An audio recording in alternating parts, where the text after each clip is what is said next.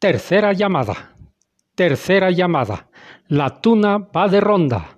Comenzamos.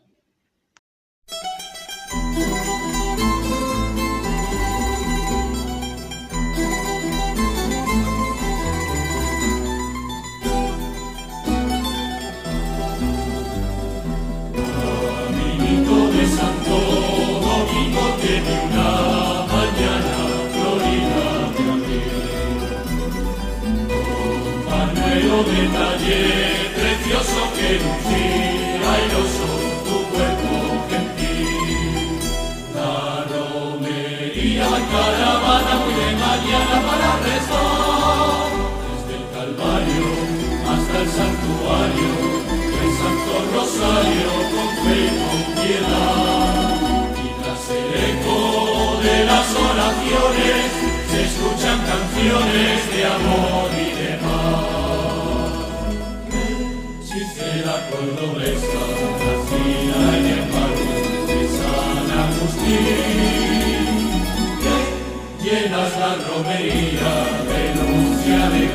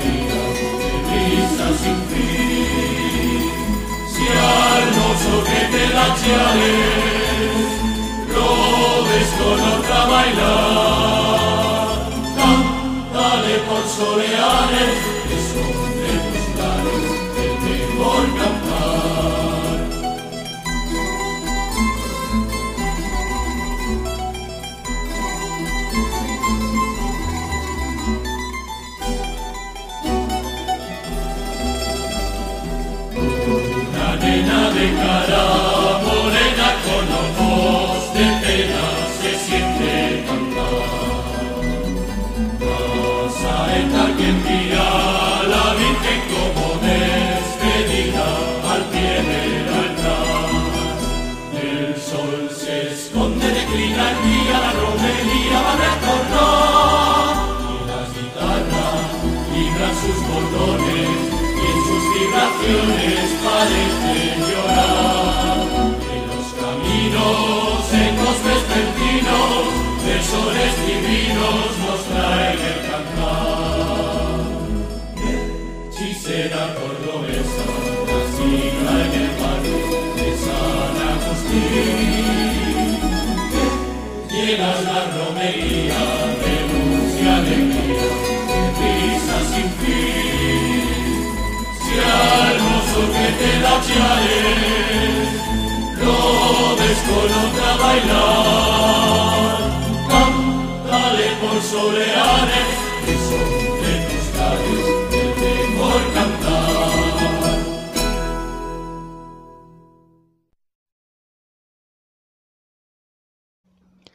Buenas noches desde la ciudad de Puebla de Los Ángeles, de México. Les saluda su amigo La Hiena, Josep Toral. Hoy tenemos un programa un poco diferente a lo normal. Es sábado santo. Todavía no se abre la gloria por el horario de México. Así que va a ser un programa un poco menos alegre que de costumbre, pero no menos interesante. Porque vamos a, siempre hablando de música, vamos a echar un vistazo a las manifestaciones de piedad de un pueblo al que lo, lo define su fe. Estamos hablando de, de España. Por eso hemos empezado hoy la, el programa con un cante llamado Camino el Santuario, interpretado por la Tuna de Medicina de Córdoba. Primero que nada, pues vamos con la fe de ratas que ya empieza a convertirse en una en una sección fija del programa. Eh, no, no es excusa porque dicen que cuando se inventaron las excusas, desaparecieron los tontos.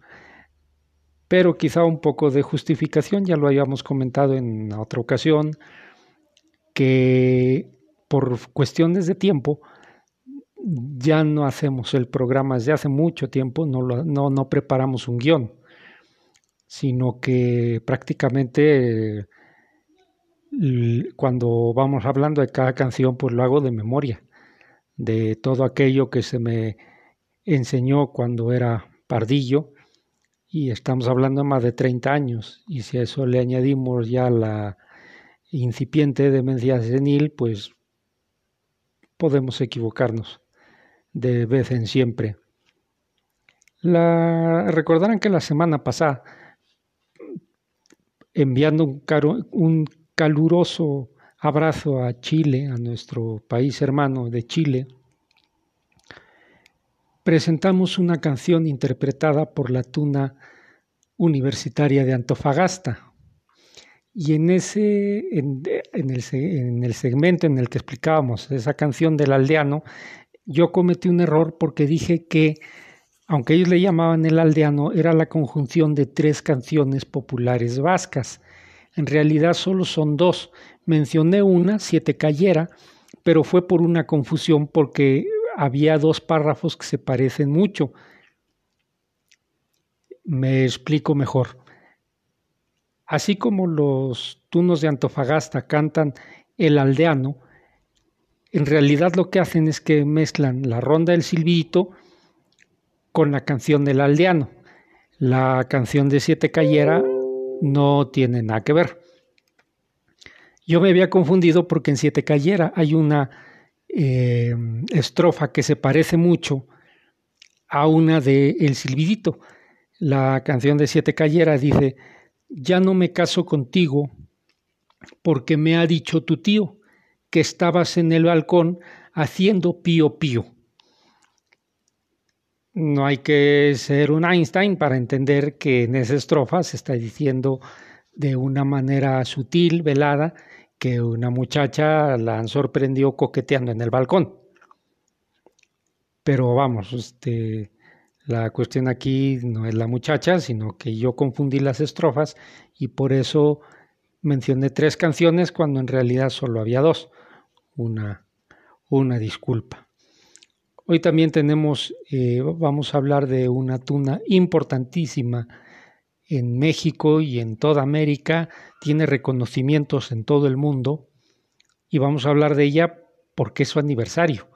Ya van por medio siglo de, de existencia. Y pues sin más que añadir, vamos allá. En la primera mitad del siglo XX, allá por los años 30, si mal no recuerdo, el dramaturgo español Enrique Jardiel Poncela escribió una novela llamada La Tournée de Dios. Y ahí menciona que un día, estando el Papa en Roma, recibe un anuncio en que le eh, es un anuncio de que Dios Padre va a bajar a la tierra y lo va a hacer en el pueblo más cristiano. Y pues nada, después de que el Papa llama a sus sabios y, tratan de desentrañar el acertijo que del que se ha enterado, resulta que se refiere en España y efectivamente Dios Padre aparece en un pueblecito llamado Getafe, ahí muy cerquita de Madrid. Obviamente es una novela muy divertida, aunque también después de que uno se ríe hay que volverla a leer, porque tiene reflexiones muy interesantes. Pero vamos, vamos, para no orinarnos fuera del tiesto, vamos a lo importante. La religión en España, el catolicismo en España, permea todas sus manifestaciones, cultural, militar, social. Hoy que estamos en un sábado santo, vamos a aprovechar esa coyuntura para em, presentar a través de la música, que es el tema de nuestro programa, esa espiritualidad. Y como es un programa de tuna, yo sugiero que empecemos con una canción que muchos llaman el segundo himno de España y que no, por, y no, que no podía ser menos que referirse a la Virgen. Hablamos de la Jota de la Dolores interpretada por la Tuna de Empresariales de Jerez de la Frontera.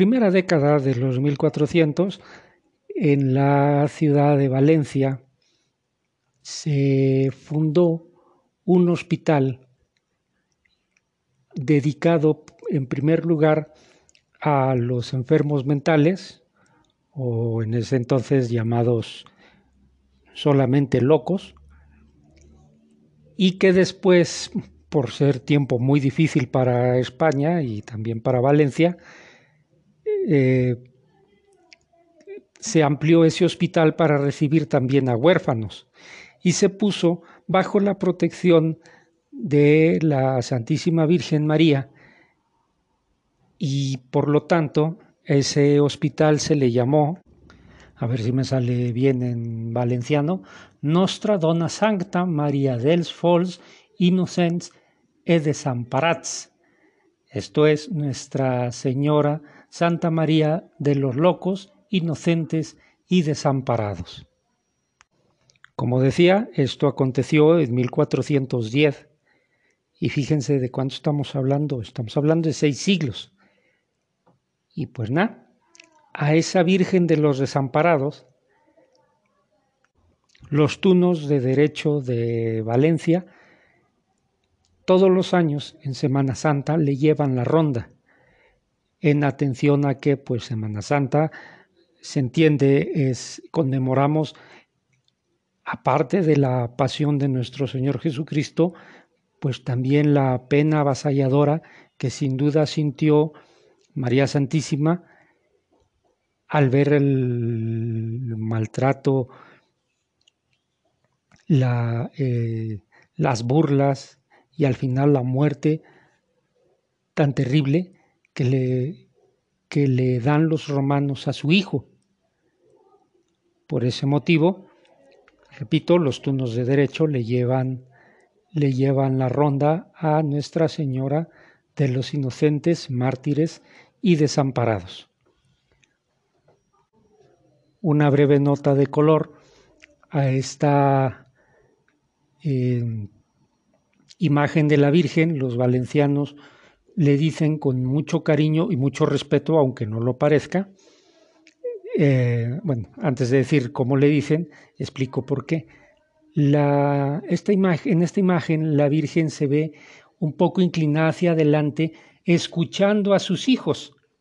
Entonces los valencianos, muy agradecidos, con mucho cariño, le dicen Jeperudeta, la jorobadita. Y es que, todo hay que decirlo, cuando en todo lo que respecta a Cristo y su iglesia, los españoles somos muy de, dijéramos, eh, como dijeran en México, muy campechanos, pero siempre también con mucho, con mucho respeto. Es decir, se usa un lenguaje muy incluyente porque permea tanto la, religión que en la vida cotidiana que se les trata como a alguien que vive en la casa. Por eso se les ponen apodos incluso, lo estamos viendo aquí. Y sin embargo se reconoce su, su grandeza, se les venera y a Dios se le adora. Vamos pues a escuchar a los tunos de derecho de Valencia este cante que le llevan a la Virgen y se llama Como yo te quiero a ti.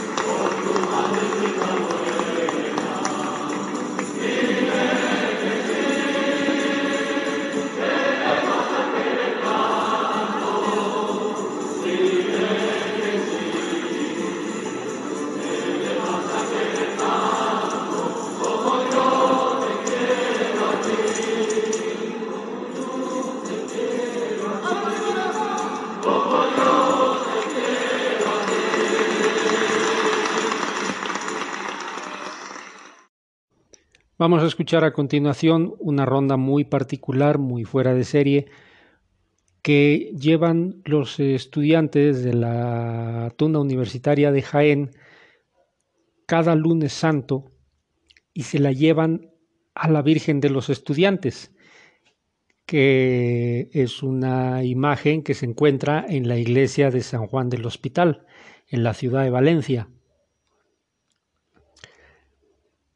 Hay que mencionar que es habitual, no nada más en el lunes santo, sino de continuo, ver a jóvenes estudiantes poniendo en manos de la, de, la Virgen, frente a esta imagen, sus próximos exámenes, em, ya sea para ejercicios, oposiciones o convocatorias o cualquier tipo de de ejercicio en el que se tengan que examinar. Esta es una imagen muy sencilla, no, no es una gran obra de arte y sin embargo tiene mucha historia. Fue tallada en el siglo XII o XIII y es una imagen en que aparece la Virgen María sentada y con el niño Jesús sobre su rodilla izquierda y aquí es curioso porque el niño se ve alegre y la Virgen muy seria contempla a los estudiantes que están postrados a sus pies, como encomendándoles mucho estudio como madre, como madre que es. También parte de la historia, muy curiosa también, es que fue adquirida por unos pastores en el pueblo de Rada de Aro, en la provincia de Cuenca, que se la compraron a un pastor que la tenía en un corral ahí junto a madera sileña. El costo fueron dos jamones que acababan de comprar los pastores en un pueblo cercano y el dinero que juntaran entre los dos, que al final juntaron unas 1500 eh, pesetas del año 1967. Y ellos son los que la llevaron al al templo de San Juan del Hospital, vuelvo a decir, en la ciudad de Valencia. Y como decía antes, cada lunes santo la tuna universitaria de Jaén va y le lleva la ronda a la Santísima Virgen. Escuchemos. Oración a la Virgen de los Estudiantes. Madre mía Inmaculada, que por haber recibido en tu seno al Verbo de Dios, eres trono de la gloria y de la sabiduría, alcánzame la gracia de estudiar con orden y constancia, con intensidad y presencia de Dios, con pureza de intención y afán de servicio. Haz que mi trabajo me acerque cada día más a ti y a tu divino Hijo, que nunca me olvide de ofrecértelo como ahora lo hago, para que mis horas de estudio sean de verdad horas de oración. Ayúdame también, Señora, a lograr el fruto humano y sobrenatural que Dios espera de mi estudio para que, santificándome en el trabajo, alcance la dicha de amarte para siempre en el cielo. Amén.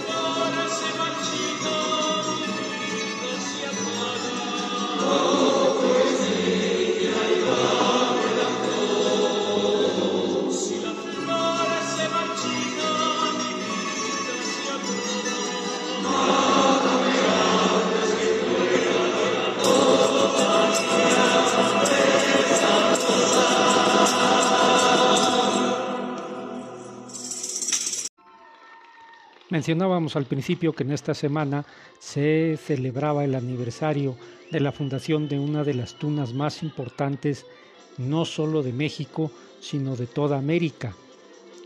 Esta tuna ha puesto muy en alto el nombre de su país, lo ha representado en Sudamérica, en Europa, en Asia, ha ganado certámenes y es todo un referente para varias generaciones de tunos. Sin ir más lejos, mis primeros recuerdos de la tuna están relacionados con, con este grupo y con una tasca de puntapié que tenían hace muchos, muchos años en el barrio de Coyoacán, en la Ciudad de México.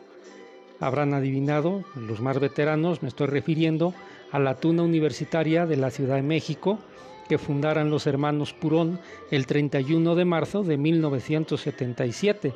Estamos hablando de 44 años, para algunos es toda una vida. Para algunos tunos eh, de esta generación, pues son dos vidas. Eh, y la tasca a la que me refería de los hermanos Purón se llamaba, o se llama porque todavía existe, el mesón del buen tunar. Aunque es muy cierto, ya no es de lo purón y por lo tanto pues ya es como es un cafecín ahí como le hay muchos en Coyoacán ya se ha desvirtuado, de hecho yo ya le hubiera cambiado el nombre, pero en aquellos lejanos días era de lo más común sábados y domingos ya entra la noche, cuando todas las tunas habían terminado su parche se reunían ahí pues a quitarse la sed. Y más de una vez los purones, cuando el parche había sido malo, llegaron a decir, pues a ver, canta dos, tres cancionicas y, y pues yo te invito a las tapas, ¿no? Y también en alguna ocasión nos encontrábamos alguna tuna ya de mermada de integrantes que tenían una, les salía alguna ronda o algo así de última hora y nos invitaban a, tocar con ellos. Entonces era una manera de adquirir aprendizajes y experiencias para un pardillo que apenas empezaba. Entonces, realmente la obra de los purones no se limitaba a lo musical, sino que también eran verdaderos promotores de la tradición tuneril. Eso se dice fácil, pero en un tiempo en el que no existía la internet, no había la facilidad de compartir material. Vamos, lo que ellos hicieron fue historia. Bien merecidos esos, ese 44 aniversario. Un abrazo muy fuerte a todos los que me han honrado con su amistad. Seguramente dejaré algunos en el olvido, ofrezco disculpas.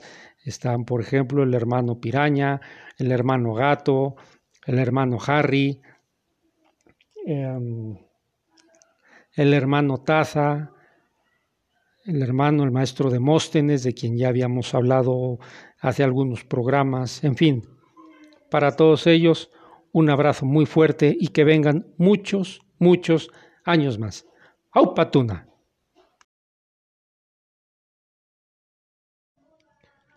La mayoría de los que me conocen se han quedado con la idea, una idea que yo promoví de que yo toco el piano en un burdel. Pero lo cierto es que pues soy historiador, aunque yo me defino como todavía estudiante de historia porque nunca he dejado de aprender. Y hoy, si me permiten, hablaremos un momentico de historia de España. Dice la tradición cristiana que Santiago el Mayor, eh, allá por el año 40, desembarcó en el puerto de Cartagena, España, y ahí fundó la primera diócesis española. Luego, a través de Galicia, Asturias y Castilla, llegó hasta Aragón, a una ciudad llamada Zaragoza, a orillas del río Ebro ahí empezó a evangelizar y se fue haciendo de gente que le seguía por sus enseñanzas y de ellos seleccionó a ocho hombres que eran muy leales con los que formó su una primera comunidad cristiana. Dice la leyenda y también la historiografía cristiana que durante el día pues se dedicaban a evangelizar y en las noches les gustaba pasear a orillas del Ebro. Y que el 2 de enero del año 40, mientras caminaban por la orilla, escucharon un coro de ángeles cantando, eh, bueno, rezando el Ave María. Y de repente, al alzar la, la vista a una elevación del terreno, vieron que se había aparecido un pilar de mármol y arriba del pilar estaba la Santísima Virgen, lo cual era muy extraño porque la Virgen todavía vivía. Ella estaba, seguía en Palestina, pero todavía estaba viva. Y sin embargo, Santiago, que por supuesto la conocía, la estaba mirando ahí. Y entonces la Virgen le pidió a Santiago que construyeran un altar en torno a ese pilar, porque en ese altar donde se levantara un templo, ese templo prevalecería hasta el final de los tiempos para que la virtud de Dios obrara portentos y maravillas por intercesión de la Madre de Dios. En ese mismo momento, Santiago y sus ocho amigos se pusieron a, empezaron a construir el templo que sería el templo de Nuestra Señora del Pilar, que se convirtió en el primer templo mariano de la cristiandad.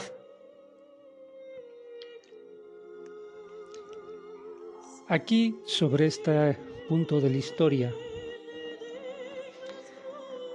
cabe mm, mencionar ya para concluir un detalle histórico curioso. Los ejes de la espiritualidad de España son Compostela y Zaragoza, relacionados íntimamente con Santiago el Mayor. Y todo esto, como decía, es parte de la leyenda es parte de la tradición de la Iglesia, pero además está bien sustentado por documentos que datan desde el siglo XIV y aún anteriores. Incluso en el siglo XIV se publicó un libro que estaba lleno, narraba pues milagros que había concedido la Virgen del Pilar a quienes pedían su intercesión.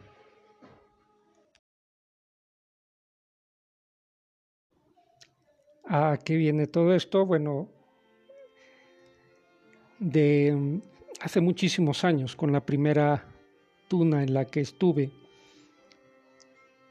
tuvimos una benefactora muy importante, una era un matrimonio, pero sobre todo ella nos tenía mucho aprecio. Ella tenía algún puesto importante en la Sociedad de Padres de Familia de un colegio llamado Vistahermosa, ahí en la Ciudad de México. Y ella nos promovía mucho. Al ser un colegio católico, era un colegio privado. Eh, cada año se hacían eh, las primeras comuniones y era un colegio enorme, entonces había primeras comuniones sábados y domingos como durante un mes. Y bueno, pero todo hay que decirlo, era un colegio de gente muy acomodada, entonces nos podíamos dar el lujo de pedir lo que quisiéramos y nos lo pagaban. Y además con promotora tan entusiasta como la señora Pilar Aliaga, Dios la bendiga, eh, pues para nosotros eran tiempos de vacas gordas, porque además era de llegar al cole, cantar la primera misa y luego almorzábamos con el, con el padre rector. Luego íbamos, bueno, comíamos nuestro, tres veces nuestro propio peso y entonces íbamos a cantar la segunda misa de primeras comuniones. Y luego regresábamos a ver si todavía había quedado algo de comer, porque eso de andar desperdiciando, pues no, no es cristiano. Y así sábados y domingos, pues imaginar. Igual para otro tipo de, de fiestas o celebraciones eucarísticas, la señora Aliaga siempre nos estuvo eh, socorriendo al recomendarnos, recomendar nuestro humilde arte y pues el problema es que nunca le pudimos corresponder como se merecía porque siempre nos, nos pedía, digo, se llama María del Pilar, siempre nos decía, cántenme la, el, la Jota de la Virgen del Pilar. Y eh, creo que hasta la fecha ninguno de nosotros eh, es capaz de tocarla de memoria. Entonces hoy, bueno, pues Doña Pilar pues, no es con la tuna, pero vaya con mucho cariño de aquí, de adentro, muy adentro del corazón, la Jota de la Virgen del Pilar se la dedicamos con mucho cariño Fernando el Esquipi, Abraham, Manolete, Alfredo el Gordo y un servidor, la llena. Siempre la recordamos con mucho cariño y se lo manifestamos con esta jotica. Que Dios la guarde.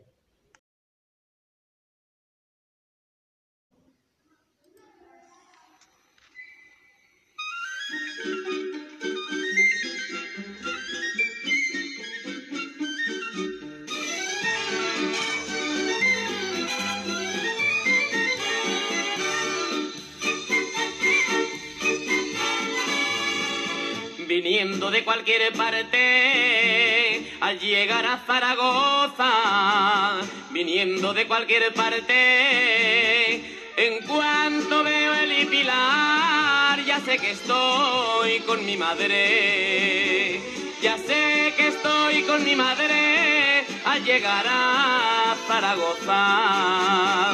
Madre mía del Pilar, dulce reina de Aragón, como alegra el corazón encontrarse ante tu altar, contemplar tu camarín, inundado de fulgor, en el que ha puesto el amor, en el que ha puesto el amor a tus plantas un jardín. Ave María, Santa María del Pilar, vengo a tu lado con mi alegría o mi pesar. Vengo a rezarte, vengo a rezarte y a besar en tu columna para adorarte, para adorarte con mi cantar.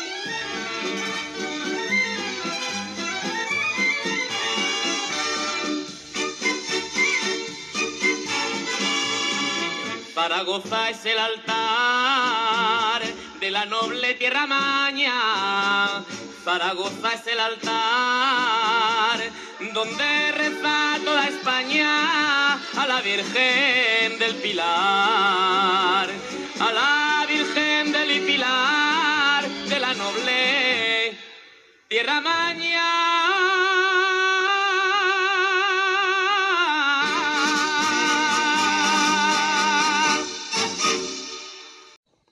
Decía que la religiosidad en España permea tanto en todas las esferas de la sociedad que alcanza de manera muy importante a las Fuerzas Armadas. Y eso es desde el primer momento en el que un recluta pisa el suelo, el patio de un cuartel. Una de las manifestaciones más conmovedoras, más impactantes, es, sucede precisamente en Semana Santa, el Viernes Santo, y es la procesión del Cristo de la Buena Muerte, santo patrono de los caballeros de la Legión extranjera española y de otras tropas eh, acantonadas en el África española. Es un espectáculo, bueno, es que a lo mejor espectáculo, si le llamáramos desde un punto de vista objetivo, pero al tratarse de una ceremonia religiosa, vamos a decir más bien que es una devoción totalmente militar, porque va con clarín de órdenes, banda de guerra y coro de legionarios. Y es increíble ver primero el tamaño de la imagen. Estamos hablando de una imagen que pesa 180 kilos y la cargan solo 12 fajadores. La cargan sobre el hombro, pero hay un momento al llegar a los coros en que la levantan en vilo y la van deteniendo cada legionario solo con una mano lo más alto que le da el brazo. Para esa proeza de fuerza, vamos, no, no cualquiera, no es, además no solo es cuestión de fuerza bruta, también es de amor y de fe. Otro rasgo de esta procesión, que repito, es religiosa, aunque totalmente, absolutamente marcial, es que mientras van marchando con el Cristo en hombros, van cantando no un himno religioso, van cantando el himno de los legionarios, que se llama el novio de la muerte. Es cierto, originalmente era parte de una zarzuela, pero se popularizó cuando durante las guerras de principios del siglo XX la guerra de España contra rebeldes mm, de lo que hoy es Marruecos, se formó la legión y murió el primer legionario. A ese primer legionario le encontraron un poema que es precisamente el novio de la muerte, y ese primero se popularizó en una, en, eh, en una zarzuela, en una opereta, pero los legionarios lo hicieron su himno y hoy a nadie se le ocurre dudar de la marcialidad de, de ese cante. Vamos a escuchar, pues, con los caballeros de la Legión extranjera española, el novio de la muerte. Y estoy seguro de que hasta los más aguerridos veteranos, sobre todo los que ya estén en la reserva de la Legión o de los regulares,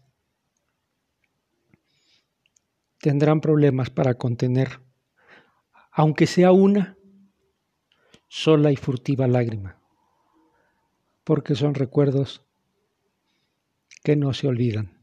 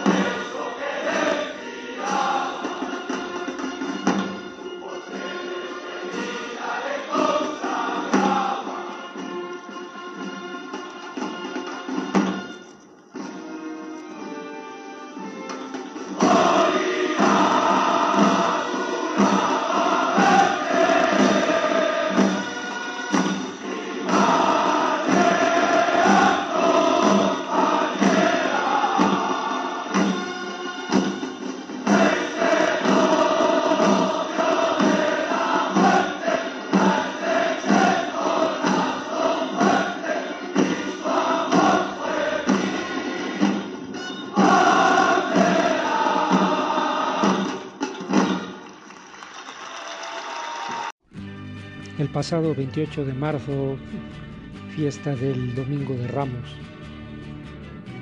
supimos la noticia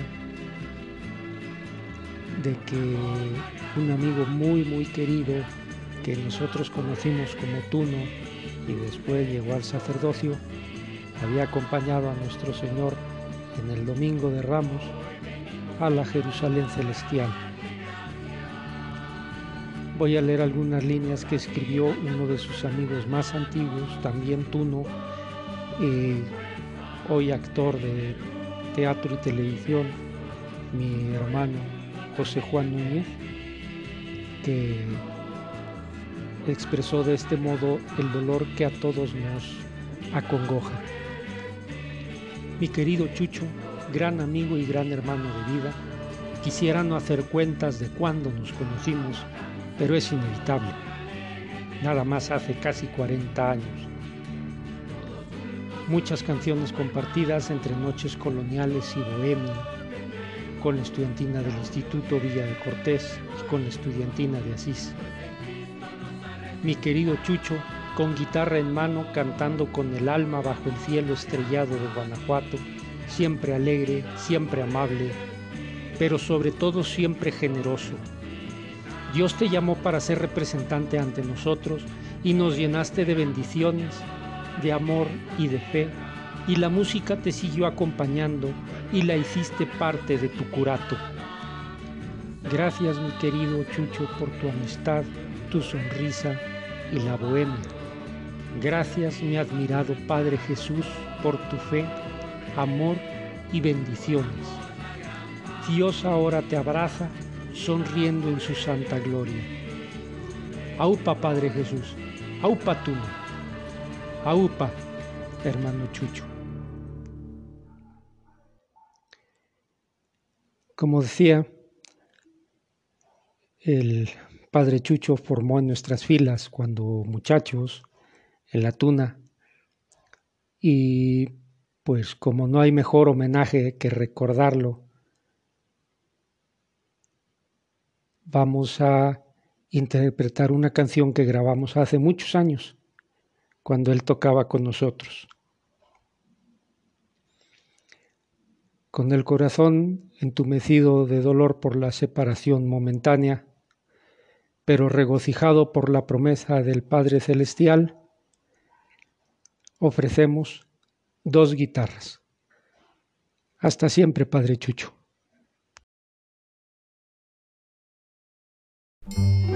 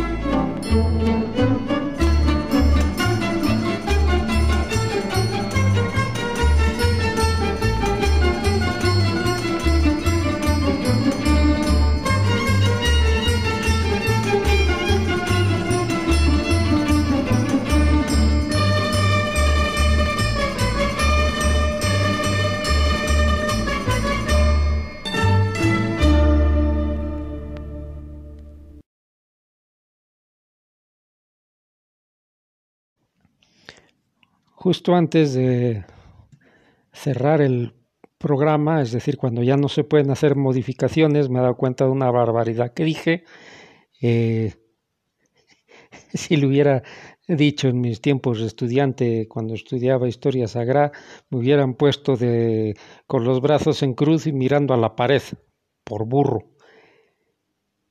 Cuando hablaba de Santiago el Mayor y rememoraba aquella noche del 2 de enero del año 40, digo que él y sus compañeros escucharon un coro de ángeles rezar el Ave María, lo cual no puede ser porque el Ave María es muy posterior al año 40. Lo que ellos escuchaban eran las palabras que con que el arcángel Gabriel saluda a María en el día o la noche de la Anunciación. Ese coro de ángeles solo decía Ave María, gratia plena, Dominus tecum, nada más. Dios te salve María, llena de gracia, el Señor es contigo. Y lo repetían continuamente, no rezaban el Ave María, porque además esa oración se ha ido, se fue componiendo a lo largo de muchísimas décadas. Las dos primeras, eh, digamos, eh, las dos primeras partes del Ave María están en los, salen de los evangelios. La segunda, la siguiente parte ya es muy posterior y no aparece en la Biblia. Entonces, bueno, he hecho esa aclaración, mil perdones. Como digo, de repente se me van las cabras al monte.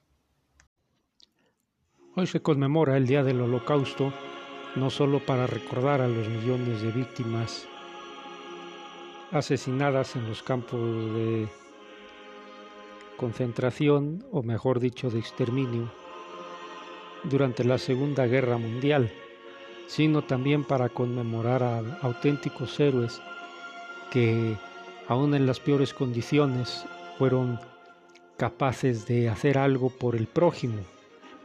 Tenemos el caso de San Maximiliano María Colbe, que luego de que condenaran a muerte a diez prisioneros,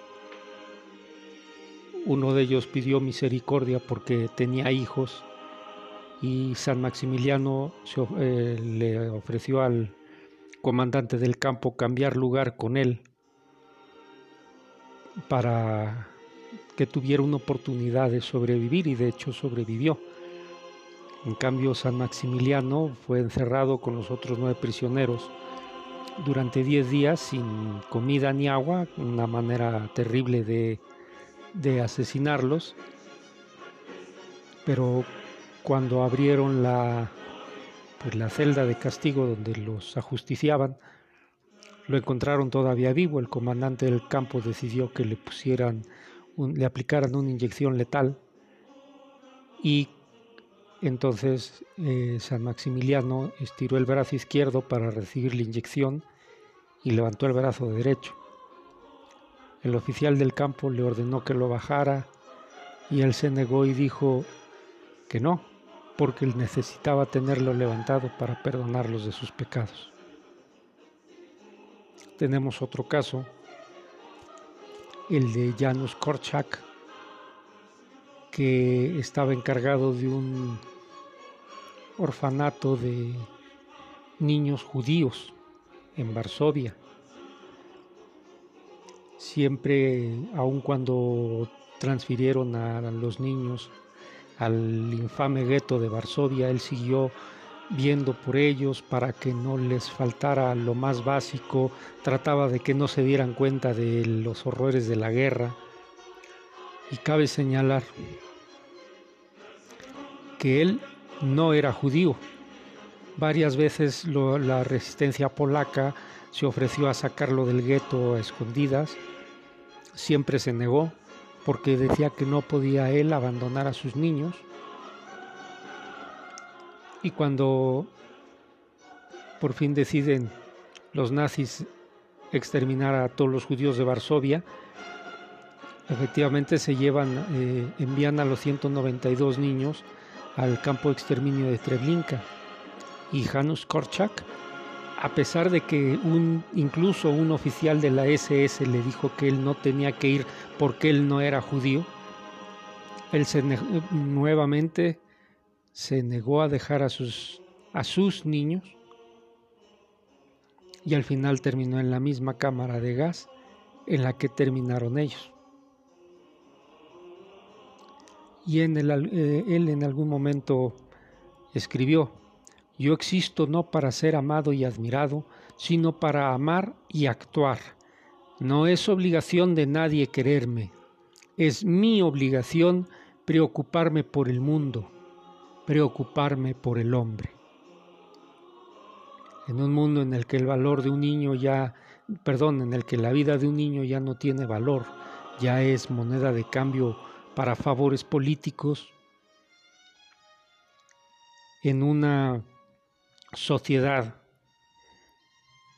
en la que ya no nos preocupamos por el prójimo, el sacrificio del padre Kolbe, las palabras de Hanus Korczak nos hacen detenernos a pensar un momento si estamos cumpliendo con nuestra obligación como personas si nos estamos preocupando por el hombre, por el prójimo. En esta contingencia sanitaria que acaba, que ya acaba de cumplir un año, deberíamos cuestionarnos eso nuevamente y de ese modo saber si hemos aprendido algo en, en estos tiempos de de aflicción, y si no, pues apresurarnos a hacerlo.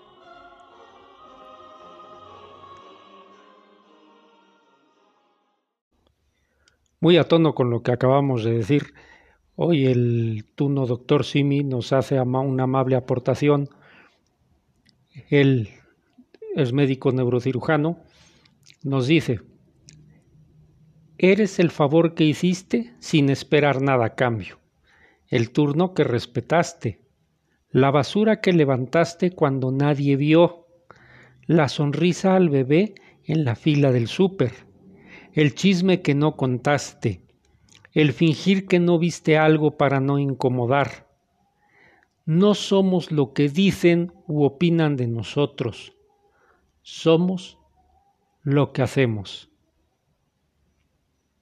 Pues nada, entonces seamos buenas personas. Gracias, doctor Simi. Un abrazo muy fuerte a ti, a tus hijos, a tu mami, que sabemos que va, que está muy aliviada, a todos ustedes. Un abrazo muy fuerte y mi bendición.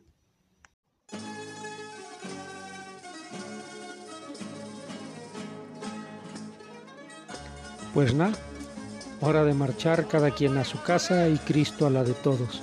Como siempre, agradecemos la Agradecemos su atención, su paciencia, el que nos busquen en las redes sociales cada sábado, los mensajes que nos hacen llegar y pues que Dios nos guarde en estos tiempos difíciles. Un abrazo muy fuerte y que vengan tiempos mejores.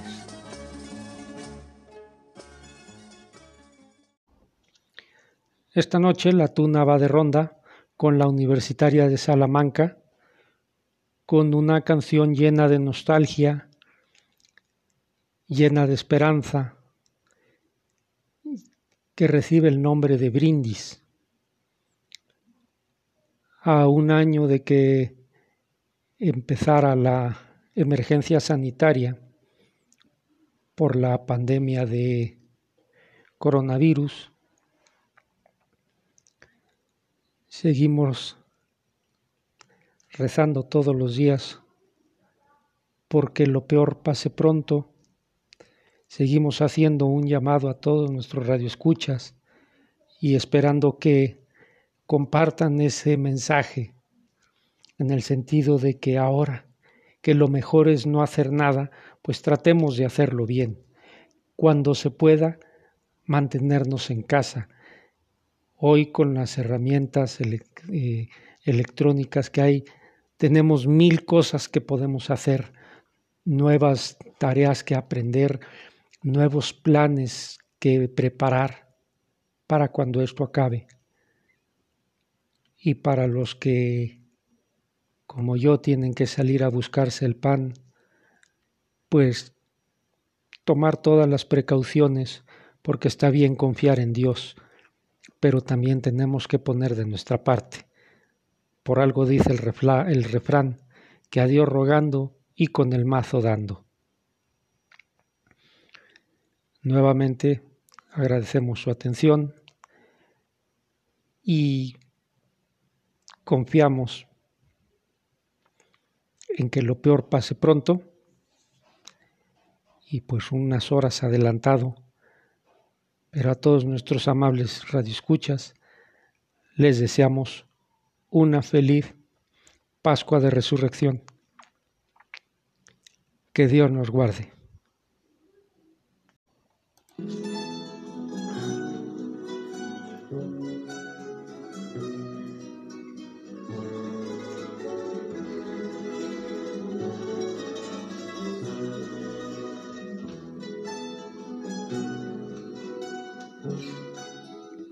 Por esos días por venir.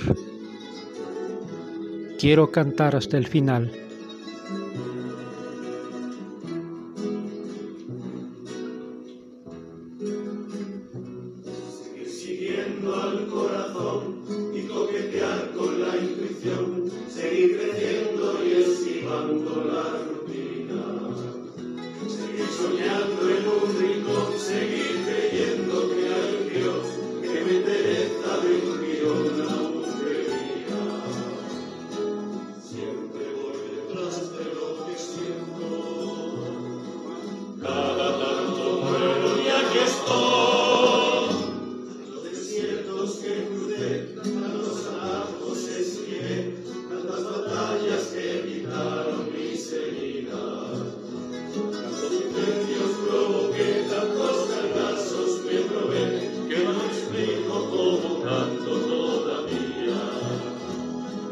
Como